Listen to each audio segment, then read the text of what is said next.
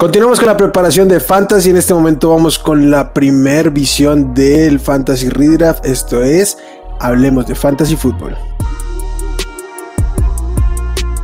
Esto es el podcast de Hablemos de Fantasy Football.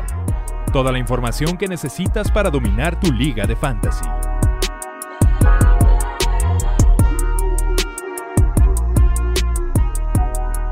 ¿Qué tal amigos? Bienvenidos al podcast de Hablemos de Fantasy Football. Los saluda Wilmar y como siempre es un placer venir a hablar de este hobby, de esta pasión que tanto nos encanta el día de hoy con mi buen amigo el Pollo Nazario Asad. Pollo, ¿cómo estás? ¿Cómo te ha ido? ¿Qué tal Will? ¿Cómo estás? ¿Cómo están todos los que nos están viendo? Pues sí, vamos a hablar un poquito pues de un top 12 muy tempranero para Redraft. Va a estar interesante ver qué tanto cambia de, de ahorita a que se llegue a agosto. Eh, sí, yo soy partidario de draftear temprano, pero ahorita creo que sí que está un poco temprano todavía para draftear.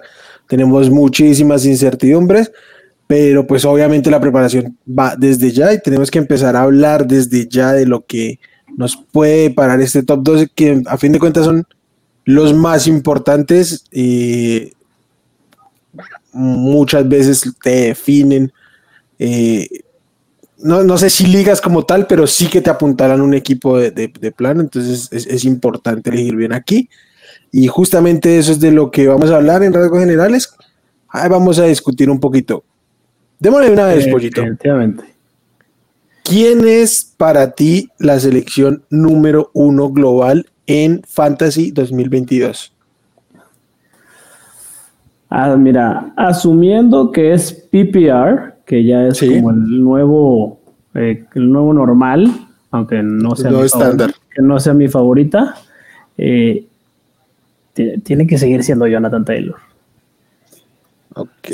aunque sea PPR, para mí Jonathan Taylor en todos los formatos debe ser el número uno global. Porque de todos modos tiene sus recepciones, de ese, la escasez en la posición existe y es un dominador eh, claro de la posición. Eh, para mí no, no debería haber cuestionamiento alguno que Taylor sea el uno. Para mí tampoco debería haber cuestionamiento en que Christian McCaffrey debe ser el número uno. Este, simple y sencillamente, Christian McCaffrey es, mi número dos, pero bueno. Christian McCaffrey es probablemente el ser humano en el planeta que más puntos ha hecho en la historia. O sea, el que cuando lo pones a jugar es el que más puntos va a hacer.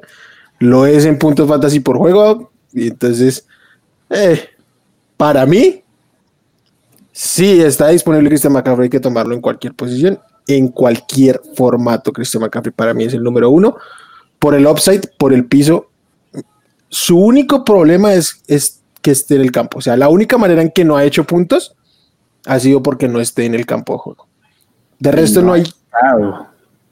Ok, entonces vamos a eso.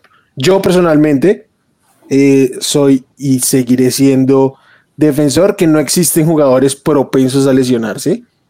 Las lesiones de Cristian McCaffrey no han estado conectadas una con la otra como para indicarnos que sea una condición eh, crónica. crónica, degenerativa, nada de eso.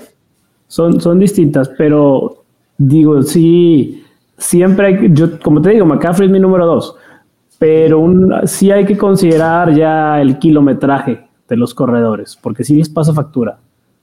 Eh, a lo mejor no con lesiones crónicas, pero sí se va notando. Y el kilometraje que ya tiene McCaffrey, porque fue de un uso eh, al límite lo que lo han llevado. Ahí yo sí me iría mejor por, por Jonathan Taylor en el 1, porque está mucho más fresco en cuanto a su carrera y el uso está y la calidad está. No, no arriesgaría mi 1-0-1, no con un volado, porque no es un volado y no estás esperando que se lesione nadie, pero bueno, es una jugada un poco más, menos riesgosa. Eh, yo finalmente discrepo porque la, la, única manera que entendería en que hagas por un tema de lesión, de precaución o eso, pues simple y sencillamente no lo podrías tomar. O sea, si en, mi, en mi proceso, si es top 5 es el mejor. O sea, si eres capaz de rankearlo, de tomarlo en primera ronda, tendrías que tomarlo en el 1 porque eh, no hay nada que mitigue, salvo las lesiones, que, no sea el mejor. Y si es por lesiones, pues entonces no lo tomas. O sea, si crees que se va a lesionar, mejor no lo tomes. No gastes un pick 1, pero tampoco gastes un pick 12. Tipo. O sea, entonces creo que en términos de rankearlo alto, pero que no se considere el mejor con todo el piso, el upside, todo lo que tiene, yo no lo veo. No, no, no veo un proceso que me lleve a eso. Eh, Christian McCaffrey tiene un upside de meter 500 puntos si quieres. Eh, no digo que lo vaya a hacer y creo que puede venir cierta, quizás, no sé si reducción, sí, un ligero bajón de volumen probablemente, pero pues para todo lo que genera, eh, no me preocupa en lo más mínimo. Ah, pues eh, estar 96% de los snaps va a estar 90. Sí, lo mm. Sí, y, si juega un 80% de los snaps. Ah, no, no me, no me preocupa en lo más mínimo. Que. Tipo, yo mantengo a Jonathan Taylor como el uno en Dynasty, sí, por justamente lo que dices, por edad y por que le va a aguantar más el cuerpo, pero para esta temporada, mientras McCaffrey esté sano, yo lo tengo que tener ahí. Sí tengo a Jonathan Taylor en, en el 2, pero particularmente es un jugador que no me emociona tanto, no tanto como el año anterior, porque el año anterior estaba el upside de que podía superar su, su ADP. En este momento creo que no está para superar su ADP porque no hay más para dónde subir. estás comprando en su techo. O sea, el 1, el 2, lo estás agarrando en su techo. Sí. Y viene de ser el running back 1, pero tuvieron que pasar muchas cosas para que fuera el running back 1. Es el running back 1 con menos puntos fantasy en los últimos años. Sí que tuvo un involucramiento aéreo, pero está lejos de ser tan efectivo y tan utilizado en el juego aéreo como otros running backs. Eh, entonces yo lo tengo en dos, pero... Eh, mm, Por como te escucho hablar de Jonathan Taylor, hasta me extraña que lo tengas en el 2, siendo Sí, sí, sí, sí, sí, sí. O sea, porque no le veo upside de lo que ya fue. O sea, lo que vimos es lo máximo que podemos ver de Jonathan Taylor. Lo que pasa es que, eh, pues sí que tiene una seguridad muy clara frente a los demás, no en términos de lesiones ni nada de eso, como es el caso de Christian McCaffrey, sino que es un tipo que te va a producir siempre, solo que no, es, no, no tiene el upside ni de McCaffrey ni de probablemente otros que tengan detrás que pueden tener más upside, pero sí que el piso de Jonathan Taylor es muy sólido. Sí, sí bueno, siendo ese el 1-2 en el orden el que cada quien prefiera, vamos a dejarlo así. Sí. Eh, ¿Tu 3 quién es? Mi 3. Yo aquí no, no sé qué tan polémico puede ser, pero para mí es de Andre Swift. Eh, un tipo que se puede llenar de targets y que además es muy, muy talentoso y muy efectivo. Eh, el año pasado, hasta que se lesionó, estaba teniendo un temporada en términos del volumen, principalmente aéreo, pese a que estaba compartiendo backfield en cierta manera con Jamal Williams. Yo espero que, obviamente, no va a tener el volumen de McCaffrey de ninguna manera, pero eh, sí que le debe ganar un, en porcentaje de snaps por aún mayor distancia al que tenga ahí detrás en este año. Entonces, yo me quedo con DeAndre Swift, que además está hecho Hulk. está tremendo. Eh, vamos a volver a, tener jugadores distintos. Para mí el 3 es Austin Eckler. Ok, lo entiendo, lo entiendo. Eh, es razones muy similares a las de DeAndre Swift, pero con la diferencia que está en una mucho mejor ofensiva, que va a estar mucho más ocasiones cerca de, de la zona de anotación y de todas formas el volumen dentro de los partidos, la oportunidad la tiene Eckler tanto por aire como por tierra. El año pasado muchos le, le, sacaban la vuelta a Eckler porque decían es que no tiene el cuerpo para anotar touchdowns por carrera. Y bueno, nos, nos probó que lo tuvo y de sobra. Entonces el, el, mismo equipo de, de, los Chargers le está confiando ese rol. Entonces para mí es el, pues lo hace todo lo que queremos en, en un running back en, en PPR. Eh, por tierra y por aire. para mí debería ser el número 3, Austin Eckler, para, para redraft, porque bueno, en Dynasty sí, te la daría ahí con, con Swift. Sí, Debe decir que, ¿por qué lo plantea así con Swift que puede ser polémico? Porque en este momento, por, eh, por consenso de expertos, ni siquiera está metido en el top 12 de Andrew Swift. Eh, quizás si lo estoy rankeando mucho en el techo. ¿Qué me pasa a mí con Austin leer Ya más adelante te voy a decir dónde lo tengo yo ubicado, pero creo que debe venir una regresión grande en volumen para Eckler, principalmente porque al final de temporada se le estaba viendo bien, bien agotado, o sea, eh, no tenía nadie que lo acompañara, fueron realmente lamentables sus compañeros de backfield, Justin Jackson, eh, Joshua, Kelly, y, Larry Roundtree, son nada, entonces no tuvo en quién descansar y se vio agotado, mermado a final de temporada. Obviamente eso tiene que ver con que hayan apostado de alguna manera, aunque le saliera barato por, por Isaiah Spiller.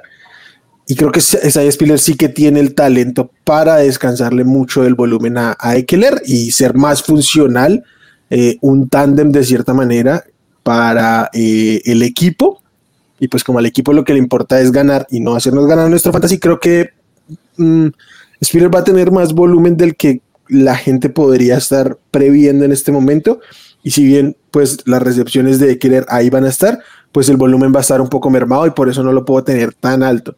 Pero pues sí, para mí es un top 8 a lo mucho. Ya, te voy a decir dónde lo tengo yo, pero, pero sí. Por, eso no lo puedo poner tan alto como tú. No, es válido, válido. Ok.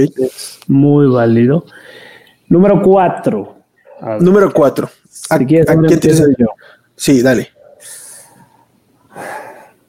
Eh, volvemos, es volver a comprarlo ahora sí en su techo máximo pero creo que no hay de otra para lo que nos enseñó el año pasado y repitiendo con su quarterback Cooper Cup. En PPR, Cooper Cup.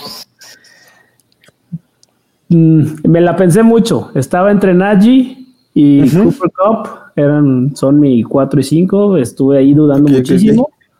Pero, siendo PPR, tengo que ir con, con Cooper Cup y ya con lo que está construido ahí en, los Rams que da mucho más certidumbre, que va a tener otra vez un montón de volumen Najee Harris, pero pues es una ofensiva totalmente nueva.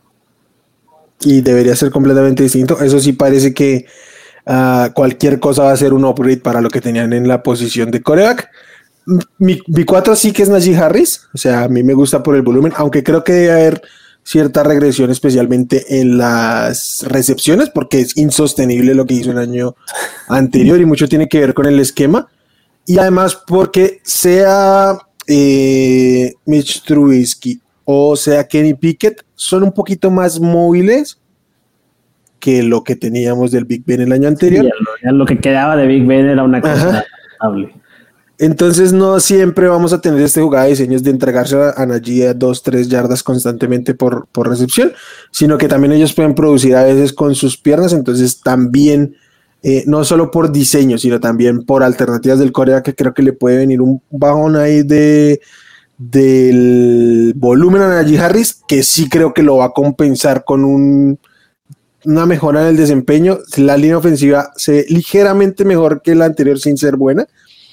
Eh, y pero, la realidad es que fue muy, muy poco efectivo el año anterior. Yo creo que debe mejorar por una condición propia de talento él. Creo que debe mejorar en, ¿cómo se llama?, en eficiencia y por eso debe compensar un poco el probable bajón de volumen que pueda tener.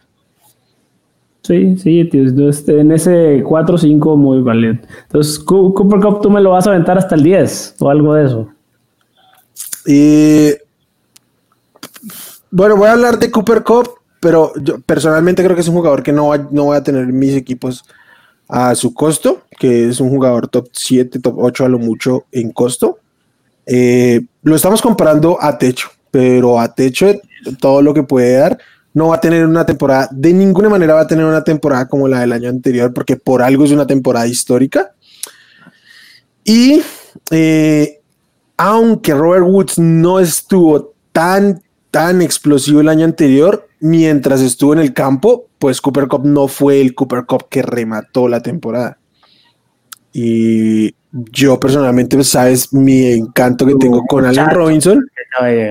O sea, para mí Allen Robinson es mejor receptor que Robert Woods, que Odell Beckham Jr. Entonces, eh, creo que la competencia por targets va a ser más importante en este caso para los para los Rams. Y si a eso le sumamos que ya de por sí la cantidad de volumen que tuvo es un poco insostenible en el mediano plazo, mm, creo que su techo está, está muy limitado y ya se está pagando a techo. Entonces no creo que lo vaya a tener. Entiendo que se arranquee como el 1, yo no lo voy a arranquear como el receptor 1 porque no tiene el, el que a mí me gustaría. Y yo aquí, después de Najee, pondría a Austin Eckler, creo que hasta ahí lo dejaría caer, entonces mi 5 sería Austin Eckler, o sea, voy con McCaffrey, Taylor, eh, Swift, Najee y que Eckler. Para mí el top 5 debería ser eh, full running back. No sé quién tenga. Ah, tú me dices que tienes de 5 a Najee entonces. Sí, yo tengo de 5 a Najee. Es que completan. Listo. ¿Quién sería tu sexto jugador ahí? Mi sexto creo que es uno que va a tener una regresión positiva esta temporada. Eh, no, tuvo tanta suerte el anterior, sobre todo en el tema de anotaciones, y es Dalvin Cook. Dalvin Cook, que esta temporada, o al menos en los reportes que ha habido en los campos de entrenamiento, es que lo van a involucrar muchísimo en, el, en los pases, en juego aéreo. Eh, con el cambio de coach que hubo en los Vikings, los reportes que hay de los entrenamientos que se van a hacer de Dalvin Cook básicamente la esencia de la ofensiva ahora en el juego aéreo, de cierta forma, porque no se le daba ese rol eh, tan, tan prominente. Eh, creo que, y además, pues una regresión importante, porque anotó, si no recuerdo, fueron siete touchdowns en la temporada anterior. Fue, pues, poco para lo que nos tiene acostumbrados Dalvin. Y creo que este es el último año en el que Dalvin va a tener un temporada. Ya lo demás va a ser embajada. O sea, pero ¿crees que puede ser mejor que el del año anterior y ser su último año? Sí. Ok, ok, ok, ok. Sí, eh, Vale, vale, vale. entiendo. Eh, yo también lo tengo aquí, en el 6, pero mm, yo creo que Alvin Cook sí ha sido durante mucho tiempo el, el alma de la ofensiva, pero no sé si... No sé si lo que estás previendo es que va a tener más targets que, o sea, perder acarreos en compensación con los targets, que podría ser. Podría ser. porque es que este, este equipo corría mucho con, con Mike Zimmer. Eh, entiendo, entiendo. Me, gusta, me gusta. O sea, finalmente Dalvin Cook es un tipo que tiene upside de ser el running back 1.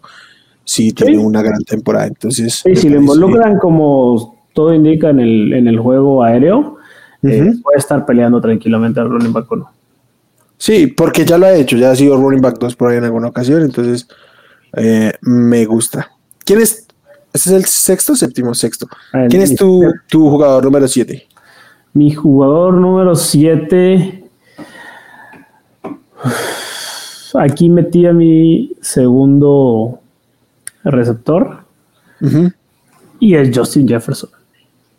Justin Jefferson eh, está un poco fuerte que el 6 y el 7 sean del mismo equipo porque, por mismo producción que al final del día los puntos fantasy se tiene que repartir.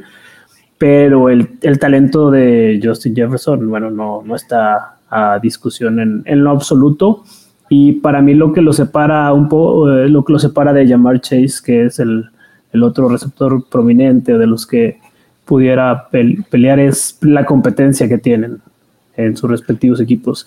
Justin Jefferson es por millas el mejor, kilómetros, el mejor receptor que tienen los Vikings, y Kirk Cousins ya lo tiene muy identificado tanto para jugadas muy grandes como en zona roja y en cambio Jamar Chase tiene que competir ahí con T. Higgins que, que de todos modos es un grandísimo receptor.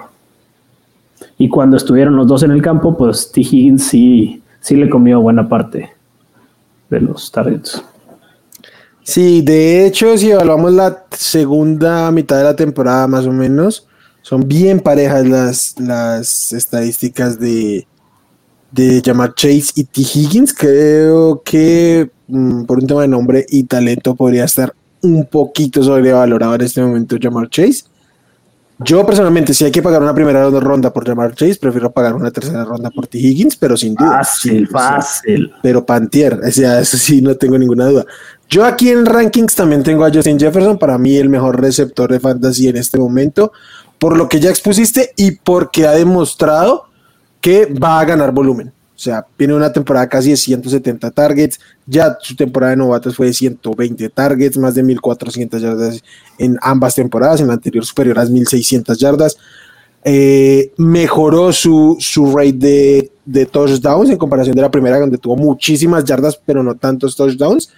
Este, aquí sí que la mejoró un poco y creo que aún puede mejorar algo. O sea, tiene, como en el... tiene, tiene que mejorarla. Adam Thielen ya va a jugar con bastón este año. Sea, y Adam Thielen ha sido una excepción en zona roja eh, porque realmente si está la estadística que tiene casi los mismos touchdowns de, desde que entraron en liga que Tyreek Hill y Davante Adams y todos ellos, cuando realmente es una anomalía lo que pasa con él y, y los touchdowns. Sí, que no necesariamente significa que, que, vayan a caerle a Justin Jefferson. Creo que tiene más que ver una correlación de la cantidad de targets y las yardas sí que al menos dos touchdowns, digámoslo así, le tocaban, le correspondían. Sí, o sea, es esa regresión positiva que le puede Tal cual, tal cual, tal cual. Que se dio ligeramente en su segundo año, creo que puede ser aún mayor en, en su tercer año. Y yo aquí lo tengo con distancia de llamar Chase y lo tengo incluso por encima de Coop por, por esto. O sea, creo que es un receptor por talento en este momento top 5 de la liga, con volumen, con una química absoluta con su coreback, arma principal de su equipo, más allá de lo que hablamos de Dalvin Cook. Justin Jefferson es el jugador más importante de la ofensiva de los Vikings y mucho volumen, entonces voy con el clarísimo como mi wide receiver 1 en Dynasty, en estándar, en half PPR, PPR, en absolutamente todos mis rankings. Justin Jefferson es el receptor número uno. Muy de acuerdo. Venga, vamos con el, con el 8, pollito. Mi 8 ahora sí es de Andrew Swift. Pues ahí, donde, ahí donde lo tengo yo, ya expusiste tú el caso. Eh, me, me, atrevo a ponerlo en el top 8, pero no más. No más allá. No más allá, todavía no. Va, perfecto. Ah, perfecto. Entiendo que yo en este momento lo arranqué muy casi que en el, en el techo.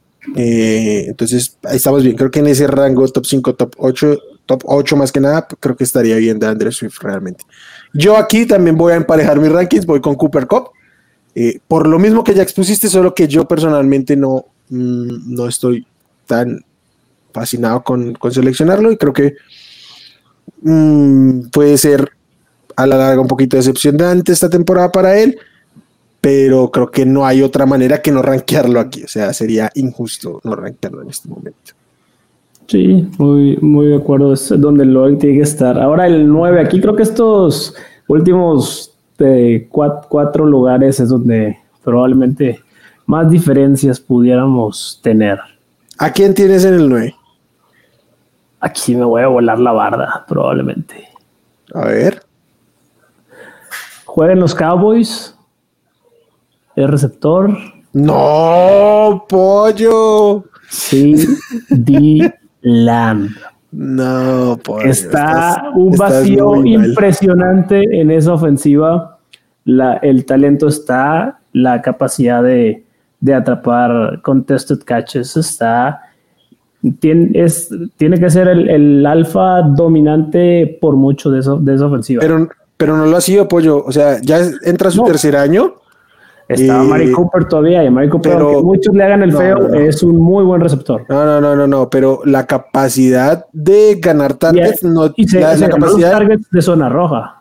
La capacidad de ganar de, de, ganar target share depende de ti, de tu talento y de tu capacidad para ganar separación o contestar catch según sea el caso. y si Lamp no ha ganado volumen, no ha ganado targets como un receptor alfa debería. El año pasado tuvo un 21% de targets, creo que mm, no es malo, pero para hacer una primera ronda de, de, rookie, de, de fantasy, yo, yo, estoy absolutamente fuera, no podría tomarlo antes que llamar Chase, que este Stephon Dix, sin ninguna duda, Stephon Dix tiene que estar por delante de llamar Chase, eh, de, de Entonces, no, yo estoy súper fuera de eso. Para mí ni siquiera es, top 15, quizás. Va a ser mi barco de esta. Son bienvenidos a subirse al barco de CD Yo lo comando. Aquí vamos a estar y van. Eh, vas a ver, Will. Vamos a estar a, mitad de septiembre, octubre. Puedo estarte. Voy a traer banderas de Hundidos. el barco a todo vapor. Banderas blancas.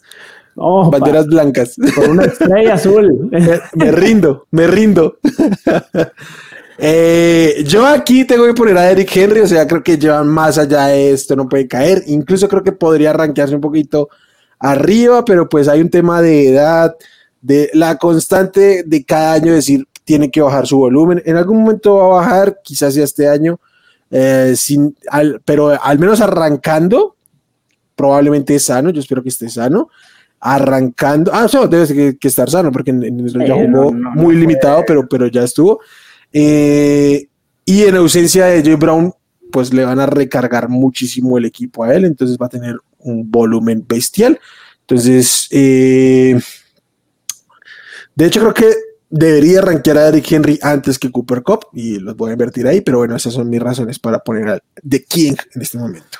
King Henry, sí, es mi número 11, estoy de acuerdo. Ok. Es, mi, no, número 10, vamos en el 10, ¿no? Eh, este era el 9, el 10 siguiente sería entonces Derrick Henry para ti. Sí. ¿Correcto? Correcto. El 10 es Derrick Henry. Ok. Yo aquí voy a poner a Joe Mixon. Creo que volumen mm, conectado con una con una, ¿cómo se llama? Este, ofensiva súper prolífica y pues obviamente el siendo el, casi el, el amo y señor de este backfield. Sí que ha tenido volumen por ahí Samaje Perrine y, Chris Evans en algún momento. Esperamos que se corrija. ese techo autoimpuesto por Zach Taylor a Joe Mixon? Dime, dime, dime. Si te, no, esa, era la pregunta. Si te preocupaba ese techo que le ha puesto topado Zach Taylor a Joe Mixon sacándolo. Lo, único que me preocupa y me molesta es que, que no estén las ofensivas de dos minutos que tienen una, una, ¿cómo se llama? Una correlación importante con producción fantasy si logra ganar ese rol, es el único rol que le hace falta a, a, Mixon para hacer una bestialidad de running back, que lo es, pero que le han negado ese rol. Y creo que por condiciones lógicas deberían volvérselo a dar, porque no entiendo por qué esa Maya está atrapando pases si nunca ha sido bueno para eso. Entonces, si lo tiene, tiene, como siempre lo decimos de Mixon, un potencial de, de running back uno alto, si queremos potencial, ¿no? De acuerdo, de acuerdo. Eh, Venga, ahí vamos en el, en el 10. ¿Quién es tu número 11, mi, Pollo? Mi número 11. Ay, aquí sí estoy en ese será, no será, pero ¿por quién? Creo que Joe Mixon. No. Ah, ok. Y estaba intentando aventarlo más abajo, la verdad, a Joe Mixon. Pero, pero no, se lo tengo que dejar en, el 11. La, la, ofensiva es muy prolífica y van, van la, el volumen va a estar ahí, la oportunidad va a estar ahí. Entonces no, no, no puedo sacarlo, aunque quisiera aventarlo yo a la, a la segunda ronda. Pero, lo odias. No, lo odio, lo tuve casi en todos mis equipos el año pasado, pero en segunda ronda, al precio que me encanta. Lo quiere, o sea, lo quieres rankear a, precio que te quede como, no, no por, por, lo que va a producir, sino por donde lo quieres comprar. Es, que la producción, no sé si vayamos a, a, verla igual, güey. O sea, yo sé que produjo como una primera ronda el año pasado, pero no acabé con, con ese sentimiento de, de decir, sabes que, bueno, lo que estoy viendo en esta ofensiva y los números que han estado los veo replicables. O sea, es una posibilidad, pero no estoy ahí todavía con tanta confianza. Sí, a mí qué me pasa, y en este momento llevamos ocho running backs rankeados, o sea, yo voy por mi jugador número 11, tú ya diste tu 11, el mío va a ser mi noveno running back. Y creo que después de este noveno running back hay una baja importante en términos de volumen y de versatilidad. Entonces, por eso no puedo poner más abajo a Joe Mixon. En este momento, el que pondría ahora en el 11 como mi running back 9 sería Lenny Fournette, que renació, o sea, cuando se adueñó del volumen, mostró todo lo que es Lenny Fournette. Y pues nada, es el running back de la potente ofensiva de. Es el TV12 method, güey. Sí, o sea. No, y, lo más importante es que aprendió a, reconocer esquema, este, asignaciones de bloqueo, con lo que siempre batalló, incluso desde LSU. Entonces, en términos de talento y agregando ese, esa pequeño falla que tenía en. Pequeña no, esa falla que tenía en su juego, cómo no ponerlo aquí para ver cómo produjo, especialmente en playoffs. Entonces tengo que ir con Fournette dentro del top. es una locomotora, eh, estoy de acuerdo. Eh, pero yo creo que, que, en mi 12 tengo que ir con un receptor. Y, y aquí es demasiado buen receptor para dejarlo fuera del top 12, Davante Adams. Eh, a pesar de que va a perder targets contra Darren Waller, contra Hunter Renfro, tu amado Hunter Renfro, Davante Adams, por talento, va a ser el, hueco ahí para, pues, para lo que lo llevaron a hacer, ser el alfa de esa ofensiva en un, en un equipo que ya está la química con el coreback, no, eso no, el, ajuste no debería ser tan complicado. Entiendo que nadie quiere a McDaniels, nadie confía en el esquema que pueda presentar, pero el, eh, muchas veces el, el, talento del jugador es lo que, lo que está, está ahí y es lo que gana las oportunidades y los puntos en fantasy. Como tú te quejaste, lo que presentaste el caso de CD Lamb, bueno, aquí es el caso eh, perfecto en ese sentido se va a ganar esos, esos targets, esos contested catches, es, es, ese, esa corrida de rutas que hace tan, pues es de los mejores de la liga corriendo rutas, si no es que el mejor. Sí, de los mejores, sí. Eh, no, no, o sea, es difícil contradecir. Yo no lo voy a poner en mi top 12, pero se va a quedar ahí en el borde. Eh, este, no, o sea, de Avante para empezar, no necesita construir una química realmente con Derek Carr, porque jugaron juntos en la. En sí, pues, el fútbol pues, se conocen tiene que generar un poco de química con el esquema y todo el esquema, entonces de pronto puede ser un poco lento. Lo que a mí me preocupa que limita, no me preocupa, sino lo que creo que limita un poco el techo de siempre de Davante Adams. El, techo de Davante Adams es el, el, mejor receptor de la liga y en fantasy, y aún en, los Raiders debería serlo así, ese es su techo, pero creo que le van a limitar un poquito el, techo eh, los touchdowns porque Davante Adams es un tipo que se ha caracterizado, así como lo dije hace un rato de Justin Jefferson, que le han quedado faltando touchdown, que Julio Jones era el experto en eso, en tener más yardas, eh, menos touchdowns según la cantidad de yardas que hacía, pues Davante Adams es el caso completamente contrario, siempre ha anotado más de lo que debería, en teoría es según los números que uno puede sacar y eso. ¿Por qué? Pues porque estaba en una ofensiva donde constantemente anotaban más de lo que deberían. Le pasaba a Jordi Nelson, le pasa a Aaron Rodgers, a Aaron Jones. A Jennings en su momento también. A, Jennings, le pasó a, Robert Tonya en el año antepasado. Entonces, como que todo el mundo anota de más. ¿Qué significa eso? Pues que el tipo que está lanzando produce más touchdowns de los que deberían. Y eso, pues obviamente va a afectar al que salió de ahí. Entonces, obviamente el, valor de yardas versus touchdowns de Davante Adams debería haberse reducido por una cuestión lógica en, Las Vegas, pero para mí es un, wide receiver top 5, un jugador top 15 a lo mucho, yo no lo voy a poner en el top 12. ¿Por qué? Porque el que yo tengo en el top 12 es otro wide receiver, Stephon Diggs de Buffalo, que creo que tiene más upside, creo que es candidato a ser el mejor receptor de fantasy. Hay muchos targets disponibles en, en, los Bills y si hay alguien con la capacidad física, atlética, técnica y de talento para adueñarse de targets aún más de los que ya tiene, pues es Stephon Diggs. O sea, en este momento es él, eh, Gabriel Davis que va a ser el 2 y por ahí Jamison Crowder en el slot. Entonces, obviamente la decisión de talento es grande. No es mucho más el, el target share que puede asumir Stephon Diggs porque obviamente tiene un límite pero sí que parte de eso que está disponible creo que se lo puede terminar. El crecimiento marcado en Bills debería ser Gabriel Davis. debería.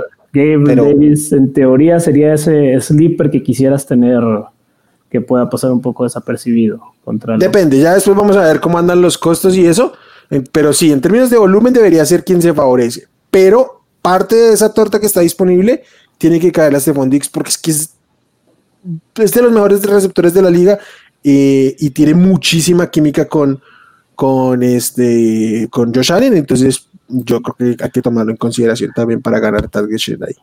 Bueno, Will, ya que salimos del, del top 12, hay un caso particular, así como mencionaste Fournette, hay otro jugador de Tampa que creo que al menos durante la primera mitad de la temporada va a tener un volumen bestial por aire. Mike Evans. Mike Evans. Ah, es, receptor top 10, tiene que irse en segunda ronda altica, ¿eh? Pero, uff. El, tema de la lesión de Godwin parece que no va, no va muy bien todavía el asunto, entonces. Y aunque estuviera, aunque Godwin estuviera completo, es que Mike Evans es un tipo que te produce más de mil yardas todas las temporadas, más de 13 touchdowns todas las temporadas, desde que llegó a la liga. Un tipo sumamente irrespetado por la comunidad, no solo fantasy, sino de la NFL en general, que no lo ponen como un receptor super élite, que lo es. Eh, no sé si por el equipo en el que juega, que no era de tantos reflectores hasta la llegada de, Tom Brady, eh, o porque no es el usual eh, receptor mediático tal cual. Entonces, por eso pasa un poco desapercibido. Pero en términos de talento, tremendo. Y lo que hizo el año anterior, sostener esos números pese a la cantidad de bocas que había que alimentar en, en Tampa, es muy, muy admirable. ¿Algún otro que te guste así del bordecito? Eh, creo que los Titans tienen un caso para colarse en, el, en la primera ronda. Mm, yo sigo prefiriendo a Travis Kelsey, pero creo que está ahí bien parejito con Mark Andrews. Eh, yo no lo rankearía de ninguna manera en, en, top 12 por los nombres que puse ahí, pero sí que por estrategia en algún momento podría considerar eh, hacer un ligero reach por uno de los dos y asegurarlo. Eh, pues esencialmente son los alfas de su equipo. Se fue Marquis Brown, se fue Tyreek Hill. Ah, correcto. Por eso sigo prefiriendo a Kelsey, porque sí que creo que no hay absolutamente nadie en Kansas que tenga un caso para ser el target principal fuera de él. Eh, quizás Andrews, si, si Bateman es lo que puede ser, que yo creo que puede serlo, sí va, va a ver a alguien que pueda superarlo en targets, no, no con esto quitándole el valor que tiene, pero eh, a Travis Kelsey no, Travis Kelsey es, es él y, una bestia. sí, y por, por eso y por la ¿cómo decirlo? Mm, diferencia que genera contra los demás de la posición, entiendo que alguien pueda volver a tomarlo en primera ronda, más allá de que yo en algún momento creí que fue un error tomarlo en primera ronda el año anterior. creo que es un error que estaría dispuesto a cometer de nuevo por lo que podría suceder. Pero bueno, la situación es mejor que la del año anterior por los targets vacantes de, de Tyreek Hill. Sí, igual es complejo de analizar, ¿no? Porque también Tariq Hill te ayuda a arrastrar, a arrastrar una serie de. Sí, abrir el campo y quizás dejar esos targets medios que siempre le llegaban. Sí, entonces habrá que ver cómo funciona, pero. Eh, pero pues sin duda debería ser el target 1 y quizás con distancia de esta ofensiva. Muy bien, muy bien, Will. Pues está Creí que íbamos a tener más diferencias. Digo, nomás me, me quisiste matar con, mi barco de este año, que va a responder. No, ah, ah. estoy estoy súper fuera de eso. Y o sea, yo no me llevaría así la en una segunda ronda, de ninguna manera. Que parece va a ser su valor, ¿no? Entonces, probablemente no tenga así la mis ligas redraft por, por ese costo. Que además también el escudo sube el, precio. Es que bueno, ese sí es un problema. El escudo sube mucho el precio. A mí, me encanta de, de, ese equipo. Sí, a mí me encanta Silam como receptor. Este, cuando salió como prospecto me fascinaba.